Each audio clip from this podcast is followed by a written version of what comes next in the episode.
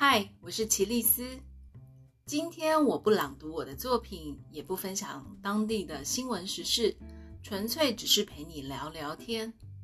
最近我的长篇小说《玫瑰心结》出版了，好开心！这是二零二一年送给我的第一个好消息。这部小说现在已经在博客来网络书店开卖，你可以点开下方链接，就能读到这部小说的简介。今天想来和大家谈谈，为什么这部小说取名《玫瑰心结》呢？因为这是一部关于女人在婚姻里的战争。原本我想取名为《玫瑰战争》，但怕读者会和英国历史上的玫瑰战争混淆，所以只取了“玫瑰”二字来暗示这是关于女人的故事。